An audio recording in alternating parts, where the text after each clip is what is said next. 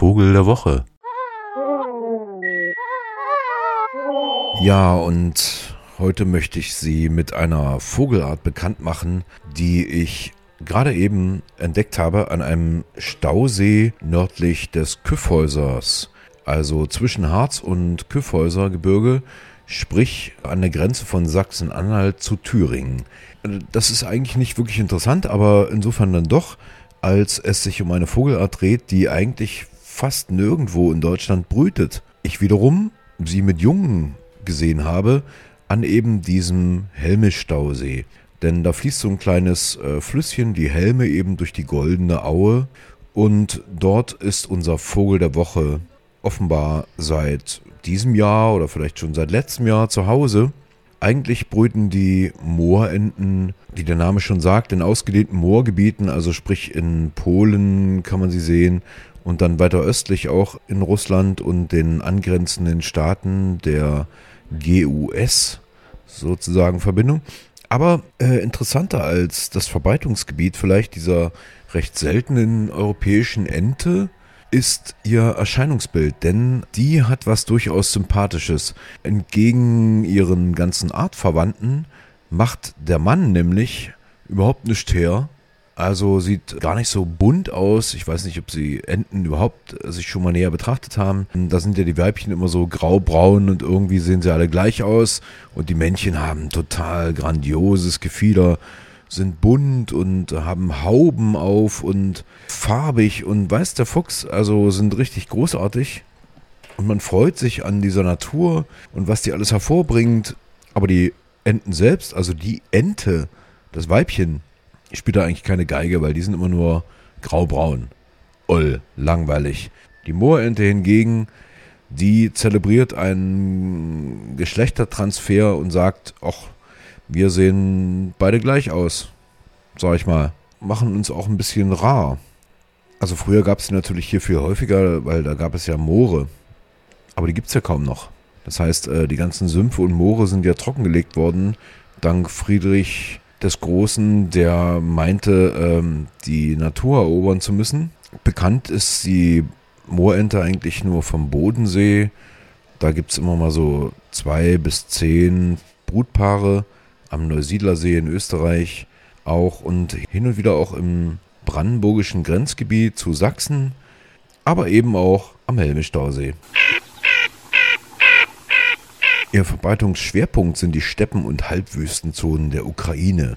Naja, nochmal zurück zu dem besonderen Moment sozusagen der Moorente. Die ist total unauffällig.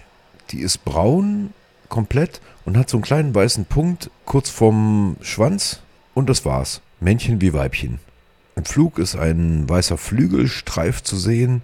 Aber mein Gott, äh, sie werden sie eh nicht zu Gesicht bekommen. Insofern möchte ich eher darüber reden, äh, was diese Ente eigentlich ausmacht. Also sie steht für eine verloren gegangene Kultur von eben nutzlosen Tieren. Sind weder schön, also sie sind schon schön. Klein, braun, knuffig. Aber jetzt nicht äh, schön im Sinne von oh Gott, ja, den muss ich mir mal ausstopfen und ins Regal stellen. Also so eben gar nicht.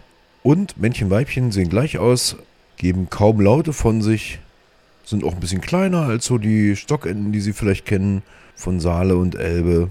Und lebt überwiegend vegetarisch.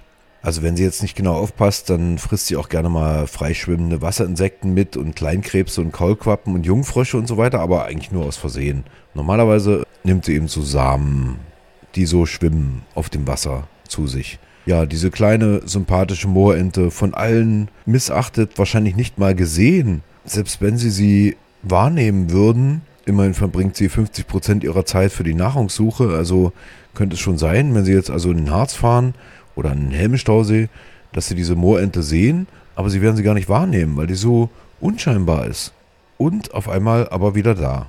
Warum erzähle ich das jetzt alles? Weil ich natürlich froh bin, dass eine solche unscheinbare Ente wieder Einzug hält in unsere Gebiete und zumal wegen ihres Namens Moorente würde mir natürlich wünschen, dass weite Gegenden hier ähm, zu Morasten verkommen würden, was aber hier kaum vorkommen wird, denn hier wird ja überall gebaut.